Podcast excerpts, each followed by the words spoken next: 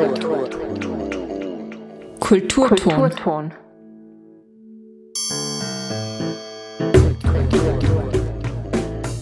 Guten Abend und herzlich willkommen zum Kulturton Uni Konkret Magazin. Die Inhalte heute. Sänger Thomas Mitteregger im Literar Collage Porträt von Dominik Unterdiener. Aus dem Archiv der Sprachwissenschaftler Manfred Kienbeunten im Gespräch mit Melanie Bartos vom Büro für Öffentlichkeitsarbeit der Universität Innsbruck. Und Fred Lordig, Mitbegründer der Innsbruck Clubkommission, ist live im Studio, um über die Kampagne No KO zu sprechen. Am Mikrofon begrüßt euch Joe Tiefenbrunner. Innsbruck ist eine Stadt voller kultureller Talente, so auch was Gesang betrifft. Der Sänger Thomas Mitteregger spricht in einer Literarcollage über seine Karriere und sein Schaffen. Ein Beitrag von Dominik Untertina.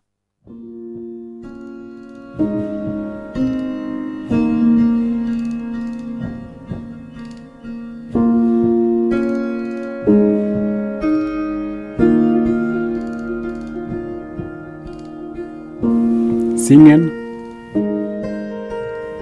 Abwechslung, Bühne, Auszeit,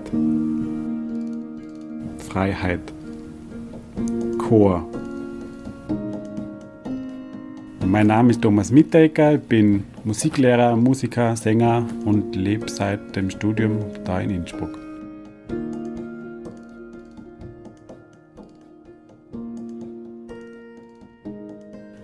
Zum Sänger geworden bin ich eigentlich erst im Laufe des Studiums. Also das, ich habe ja Musikpädagogik studiert, also Lehramt für Musik. Und da war zu meiner Zeit zumindest so verpflichtend Gesang als Pflichtfach und haben die Gelegenheit einmal genutzt, so ins Theater zu gehen und haben dann dort meine Studienkolleginnen gesehen, wie sie bei einer Produktion mitgemacht haben und gesungen haben. Und haben wir dann gedacht, okay, das kann, könnte mir auch taugen, könnte mir Spaß machen. Und habe dann einmal vorgesungen beim Chordirektor damals und der hat mir genommen und dann war ich bei einer Produktion dabei und so irgendwie hat es das angefangen, dass das Singen immer mehr und mehr Spaß gemacht hat eigentlich. Also ich bin ja nicht Teil des, Land äh, des Chores, sondern des Extrachores in Innsbruck. Es gibt beim Landestheater einen sogenannten Hauschor, das, ist, das heißt, das sind Sänger und Sängerinnen, die sind da hauptberuflich angestellt, das machen die als Hauptberuf und es gibt den Extrachor, also quasi ein Zusatzchor, der für größere Produktionen einfach dazu kommt zum Chor, weil es mehr Leute auf der Bühne braucht, weil einfach mehr Choristen gesucht haben oder halt einfach die, der Chorklang fetter und größer sein muss. Und da kämen wir vom Extrachor dazu. Und ich bin eben im Extrachor und bin damals eben durchs Vorsingen dazugekommen und dann halt inzwischen seit 13 Jahren, 27. September 2009. Halt jedes Jahr, halt immer, wenn ich angefragt worden bin, ob ich mitsingen will, natürlich zugesagt, weil es einfach von Anfang an Spaß gemacht hat und dann im Laufe der Zeit halt öfters dazukommen und öfter mitsingen dürfen und ja. Und irgendwann dann war es halt so, dass der organisatorische Leiter, also der Obmann, wie auch immer man es sagen will, der halt zuständig war, um die Probenpläne weiterzuleiten oder aufzuschreiben, wer anwesend ist, das der Personalabteilung weiterzugeben der hat, wollte irgendwann nicht mehr und haben sie halt jemanden gesucht, der es dann quasi nachher macht. Und da haben, sind sie dann auf mich zugekommen und haben mich gefragt, ob ich da quasi auch die Organisation für diesen Chor übernehmen, also vom Extra-Chor übernehmen will. Und haben dann gesagt, ja.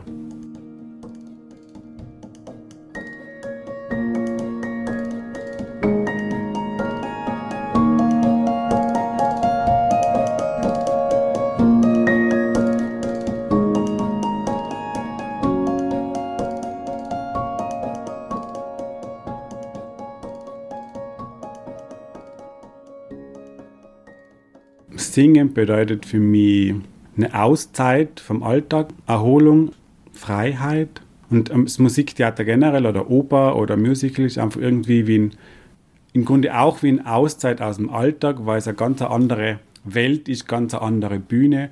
Vor allem im Vergleich zu meinem Alltag, unter Anführungszeichen, als Schule oder als Lehrer, ist einfach das Theater oder die Bühne was ganz was anderes. Und deswegen macht mir so viel Spaß oder macht es Freude, das zu machen.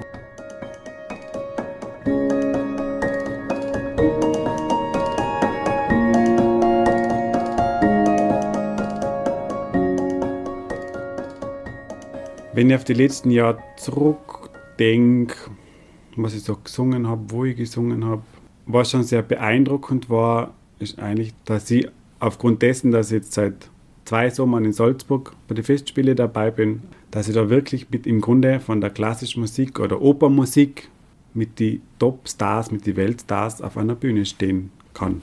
Also zum Beispiel Anna Netrebko oder Piotr Becauer. Also wirklich die Top-Sänger in der Branche, die in Amerika singen, die in Mailand singen, die in Wien an der Staatsoper singen, die stehen zwei Meter neben mir auf der Bühne.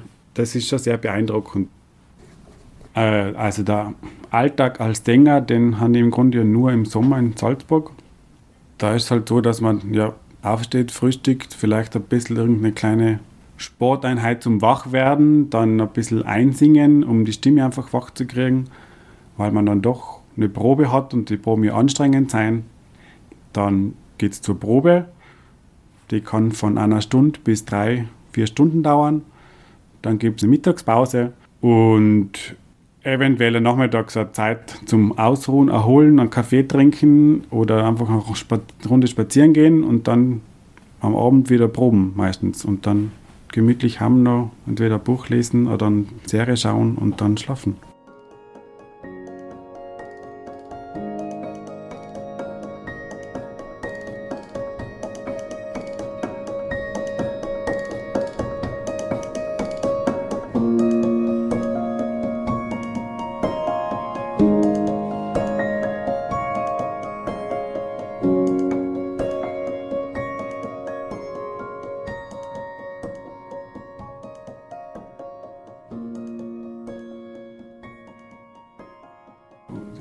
Vor Publikum oder ich mache es irgendwie beim Auftritt oder bei einem Konzert oder in dem Fall bei einer Vorstellung, weil es mir Spaß macht und weil ich irgendwie dann auch diese Freude, die ich mit der Musik kann oder die ich mit, mit dem Singen habe, irgendwie versuchen will, an Zuhörer, Zuschauer weiterzugeben und die vielleicht dann auch irgendwie Freude dran finden, hoffentlich. Oder die Zeit, die sie jetzt in einem Konzert oder in der Oper sein, genießen können und abschalten können.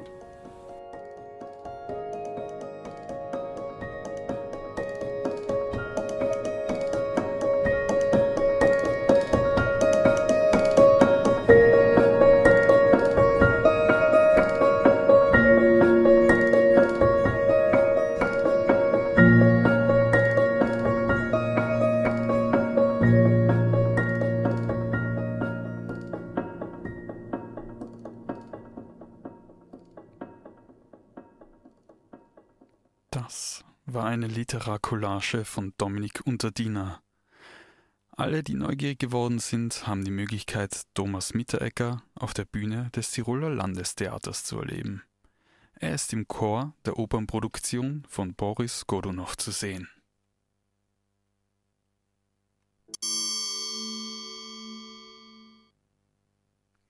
Die Grenzen meiner Sprache bedeuten die Grenzen meiner Welt. Dieser berühmte Ausspruch des Philosophen Ludwig Wittgenstein ist in großen Lettern auf einem Plakat im Büro von Professor Manfred Kienbeutner zu lesen. Grenzenlos ist auch die Leidenschaft des Sprachwissenschaftlers. Kienbeutner interessiert sich besonders für gefährdete, aber auch künstlich erschaffene Sprachen. Im Gespräch mit Melanie Bartos erzählt er mehr über seine Arbeit. Ein Beitrag des Büros für Öffentlichkeitsarbeit der Universität Innsbruck.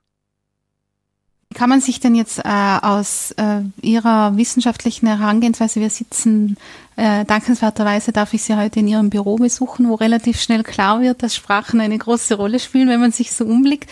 Wie kann man sich denn das jetzt vorstellen, wenn Sie sich mit diesen ähm, also erstens einmal auch von den 7000 werden Sie wahrscheinlich auch eine Auswahl getroffen haben. Natürlich. Äh, äh, wie kann man sich die Auseinandersetzung mit der Thematik jetzt vorstellen von Ihrer Seite? Ja, man muss natürlich einmal da gleich realistisch sagen, ich habe so eine persönliche Definition von Linguist, Linguistin. Das sind mhm. Personen, die viele Sprachen schlecht können.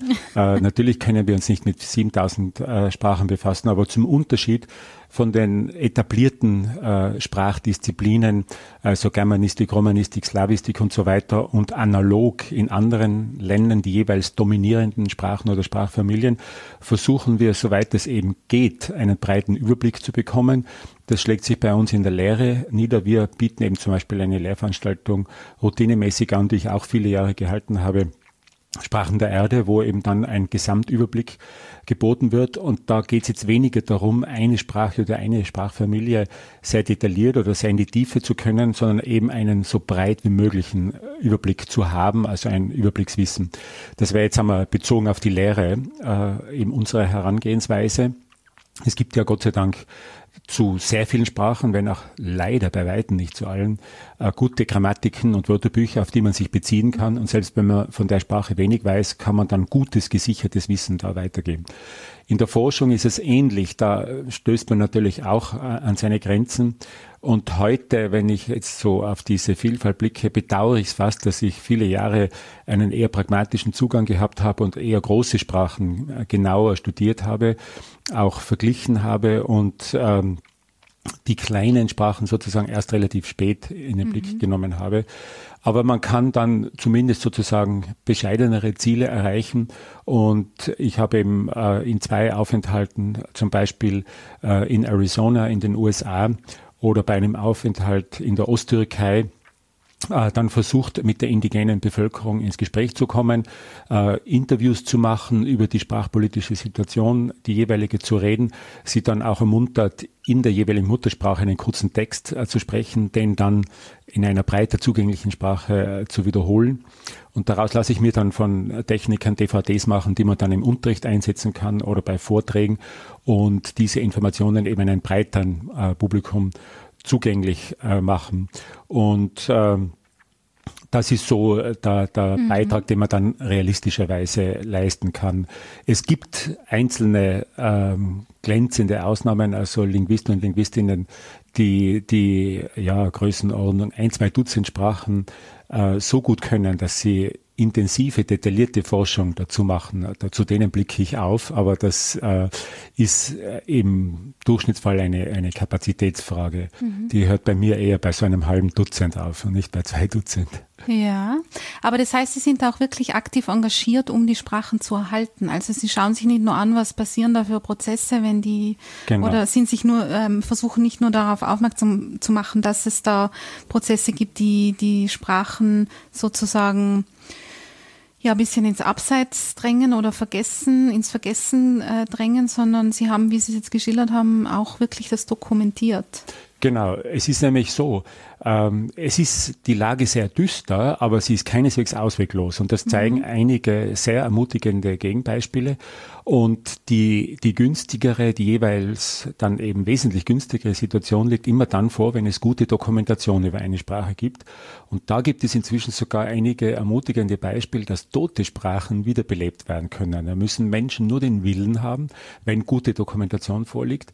Und so ist zum Beispiel äh, 1974 die keltische Sprache, die auf der Isle of Man äh, gesprochen wird, ausgestorben. Mhm. Und die gibt es inzwischen wieder, weil es diese Sprache gut dokumentiert ist und jetzt, äh, ja, nicht viele, aber ein paar hundert Sprecher, die wieder aktiv gebrauchen. Dasselbe gilt für äh, Cornish, also die keltische Sprache, die in Cornwall gesprochen worden ist, die ist schon im 18. Jahrhundert ausgesprochen und auch ausgestorben und auch da gibt es jetzt wieder äh, ein paar hundert äh, Muttersprachler. Das extremste Beispiel vielleicht habe ich erst kürzlich äh, in Literatur entdeckt, ist Wampanoag.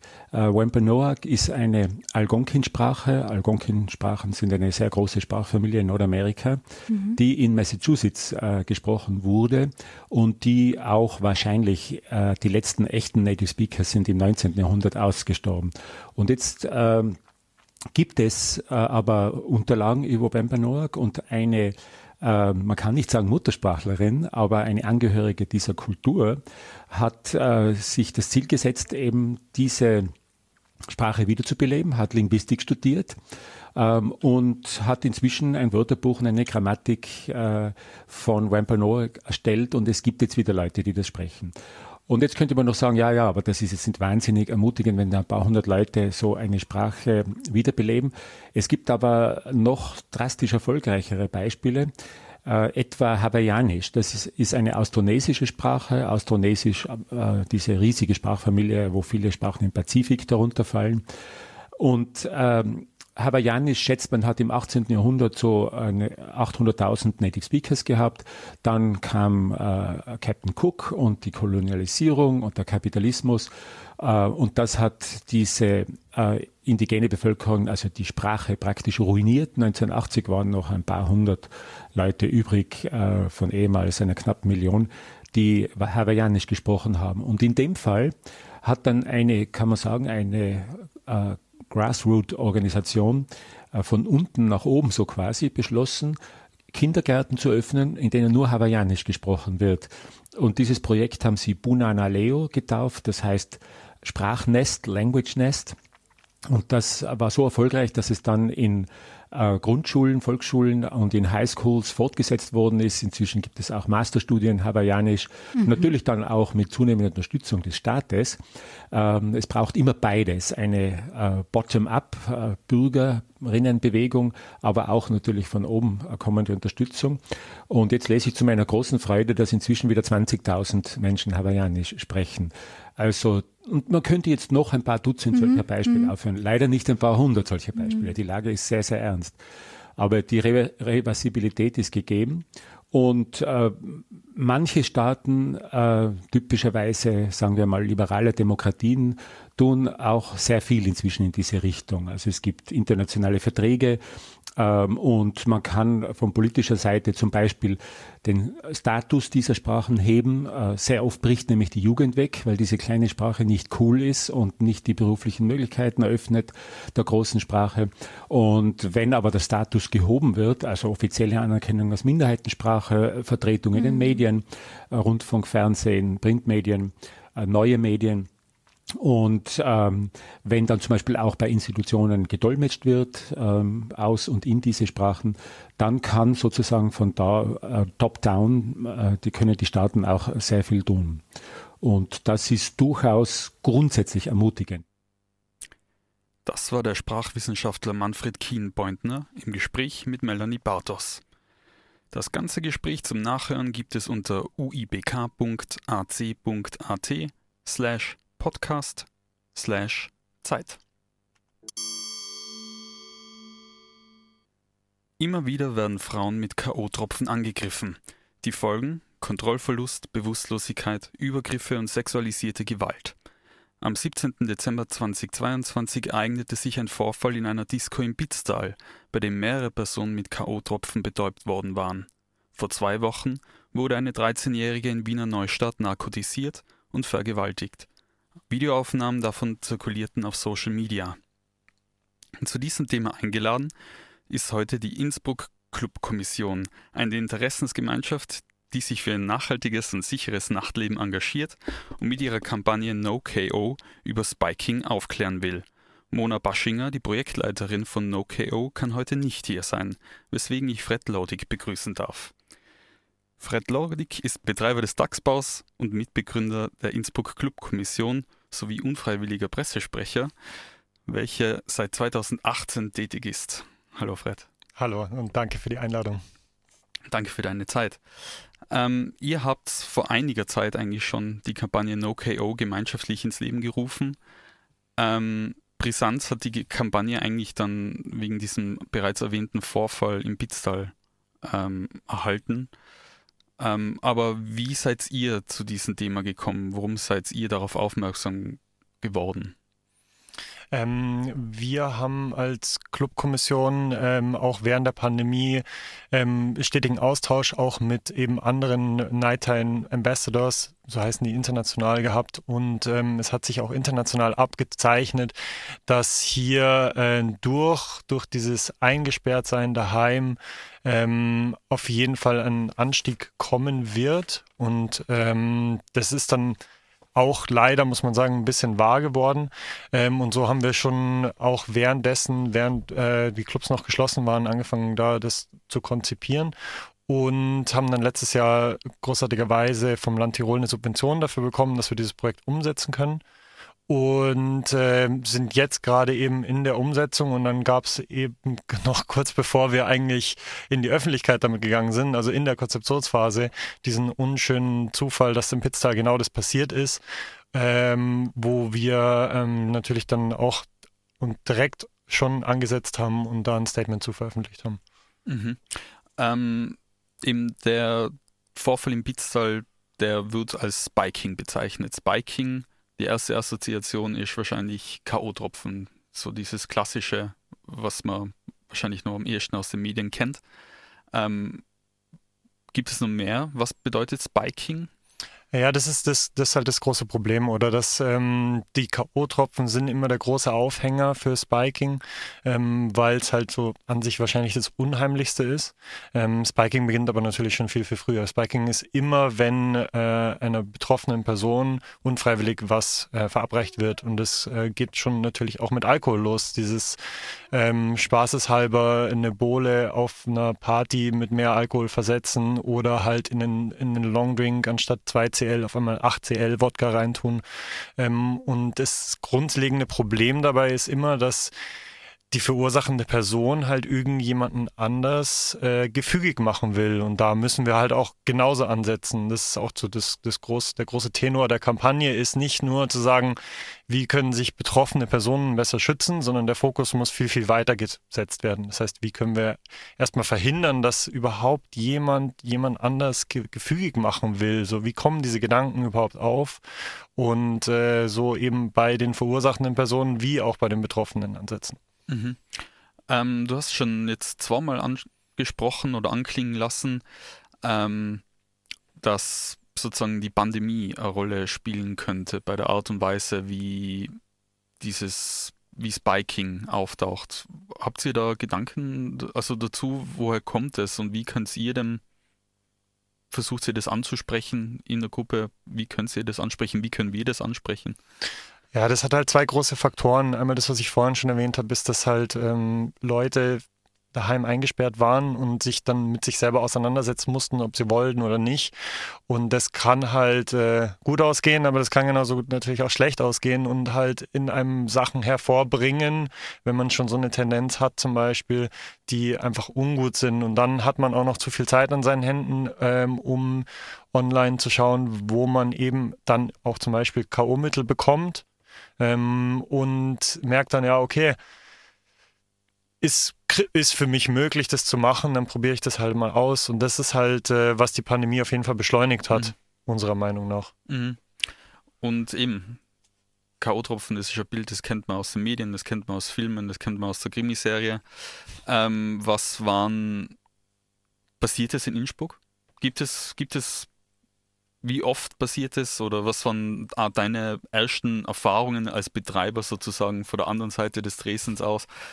Natürlich, man hört es vielleicht im Bekanntenkreis, aber was sind so die, die eure Erfahrungen wirklich damit? Das, das Schöne an der Situation ist, dass wir niemals sagen würden, dass wir in Innsbruck oder in Tirol ein Problem damit haben. Also wirklich, ein, wo man sagen, das ist jetzt müssen jetzt unbedingt was dagegen tun. Es ist aber auf jeden Fall äh, Realität. Also es passiert, mhm. es passiert jetzt ähm, durch unseren Kontakt mit auch eben anderen Clubbetreibenden, ähm, würde ich grob schätzen, so einmal pro Halbjahr oder seltener. Mhm. Und das ist aber was, wo wir gesagt haben, das reicht auf jeden Fall schon mehr als genug, um dort mhm. anzusetzen. Ähm, aus auch Erfahrung aus meinem eigenen Betrieb muss man auch Gott sei Dank sagen, dass sowas wie in Niederösterreich äh, uns jetzt noch nicht untergekommen ist.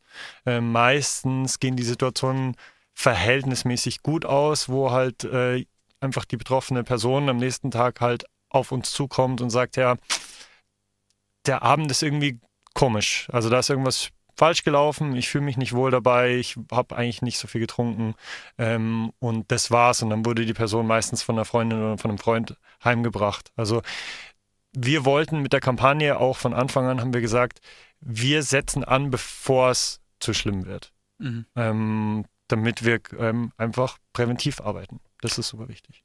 Und was sind so die Eckpfeiler eurer Präventivkampagne? Was macht ihr konkret? Ähm, wie ich vorhin schon erwähnt habe, ähm, auf gar keinen Fall nur auf die betroffenen Personen gehen. Ähm, das ist ein Riesenproblem, was meistens in diesen Kampagnen so läuft. Ähm, wir gehen auf betroffene Personen, wir gehen auf äh, verursachende Personen, aber wir gehen sogar noch die Schritte weiter, weil wir sagen, das, was es am besten löst, ist Awareness-Arbeit insgesamt. Das heißt, umso mehr Leute über dieses Thema Bescheid wissen und wissen, wie, was man dagegen unternehmen kann, umso besser. Das heißt, wir gehen auch den Schritt gehen zu den Betreibenden hin, gehen zu den Betrieben hin, sagt, wie kann ich meinen Betrieb sicherer gestalten, ähm, eben durch bessere Getränkeablagen, die irgendwie gesichert sind oder beleuchtet sind und so weiter und andere Themen, äh, gehen aber dann auch zur Exekutive, gehen auch zu Krankenhäusern und schauen auch, dass da das Thema ernst genommen wird und dass halt mehr auch verlässliche Daten geschaffen werden, was super wichtig ist, weil die momentan einfach die Datenlage ist das eines der schwierigsten Themen, weil einerseits betroffene Personen oft nicht ernst genommen werden und dann wird es nicht aufgenommen. Oder es wird aufgenommen und landet in einer zu allgemeinen Kategorie, dass man im Nachhinein niemals sagen könnte, okay, hat es jetzt äh, eben mit Spiking zu tun oder ist das wieder ganz was anderes? Und deswegen wollen wir auf allen Ebenen ansetzen, damit wir einmal eben dafür sorgen, dass man darauf aufpassen kann besser, dass mhm. jeder Bescheid weiß, aber dass wir auch sagen können, hey, okay, wie ist denn eigentlich die Realität? Ist es jetzt besser geworden? Ist es schlechter geworden? Und so weiter. Mhm. Wie war da generell so die, das Entgegenkommen von der Politik? Eben, ihr habt es, du hast am Anfang schon erzählt, ihr habt es natürlich vor dem Vorfall, der davor benannt worden ist, ähm, habt ihr schon angesucht darum, ihr habt schon an der Kampagne eigentlich gekopft und gearbeitet. Ähm, seid ihr da äh, sozusagen offene Türen eingelaufen oder war das ein bisschen, habt ihr dafür für, für Verständnis von Seiten der der Politik suchen müssen oder? Ähm, tatsächlich war das, äh, wurde das sehr, sehr positiv äh, entgegengenommen. Äh, es gab letztes Jahr beim Land Tirol ein äh, Gleichstellungspaket, hieß es. In dem Rahmen ist dann auch das Projekt finanziert worden. Auch äh, bei unserem anderen Projekt, Luisa, ist hier die Ausweitung auf ganz Tirol. Das war da auch mit drin. Ähm, und auch äh, unabhängig von diesem Gleichstellungspaket, was gegen, vor allem, glaube ich, gegen sexualisierte Gewalt und für Gleichstellung genderbasiert ähm, da sein sollte, ähm, war auch das Feedback danach immer sehr, sehr positiv und war immer so, boah, spannend, so wann kommt es raus? So, komm, am besten heute schon. So. Das kam, kam, von allen Ecken und Enden und auch über Tirol hinaus. Also es gar, ging dann super, super schnell, dass wir Anfragen aus Südtirol, aus anderen Bundesländern bekommen haben, die gesagt haben, hey, ähm, super spannende Kampagne. Ähm, können wir bei uns sowas auch machen? Also das wird, ist ein Thema, was anscheinend gebraucht worden ist. Und es freut uns natürlich sehr, dass wir da ähm, was anscheinend sehr, sehr Wichtiges auch angreifen. Mhm. Und wenn sich jetzt manche Zuhörerinnen und Zuhörer für eure Arbeit mehr interessieren, wo können Sie sich informieren? Wo können Sie Kontakt mit euch aufnehmen? Ähm, klassisch Instagram wird äh, tagesaktuelle Updates werden rausgepusht. Ähm, Dann auf unserer Website sind allgemeine Informationen zu unserer Arbeit. Ähm, die Clubkommission CC ist es. Oder eben auf den Projektwebseiten noko. Oh Gott, jetzt weiß ich es gerade nicht auswendig. AT, glaube ich. no, ko, at, no, Bindestrich ko. Genau, danke. Ja. Ich habe die Website sogar selber gemacht, ich sollte es wissen. ähm, danke dafür. Und ganz, ganz spannend, das wäre ein bisschen Werbung in einer eigener Sache. Äh, Im November planen wir die erste Nachtleben-Konferenz in Tirol, wo es ein eintagigen Event zu allen möglichen Themen, die das Nachtleben betreffen, gibt. Also von eben sicheres Nachtleben, Awareness, äh, aber auch hin zu, wohin gehen die Musiktrends in der Clubkultur und äh, warum ist die Tiroler Tourismusstrategie immer noch nicht auf Clubkultur ausgelegt, obwohl wir ein sehr lebendiges Clubleben haben. Also am 11.11. .11. wird es da eine sehr schöne Veranstaltung geben zu allen Themen. Ja. Vielen Dank. Das war Frederik Klaudig. Er ist unter anderem Pressesprecher der Innsbruck Clubkommission. Vielen Dank nochmal für die Zeit. Ähm, leider viel zu kurz. Ähm, eben, wie gesagt, ihr findet mehr Informationen bei der clubkommission.cc im Internet. Wir sind am Ende des heutigen Kulturtons. Ähm, den Kultur- und Bildungskanal hört ihr von Montag bis Freitag immer von 18.30 Uhr weg, die Wiederholung immer am darauffolgenden Werktag um 8 Uhr früh. Alle Sendungen zum Nachhören findet ihr in der Radiothek der Freien Radios Österreich unter freie-radios.online. Auf Freirad geht es jetzt weiter mit Veganinchens Stimme, der Sendung über Tierrechte. Am Mikrofon verabschiedet sich Joe Diefenbrunner. Auf Wiederhören und vielen Dank fürs Einschalten.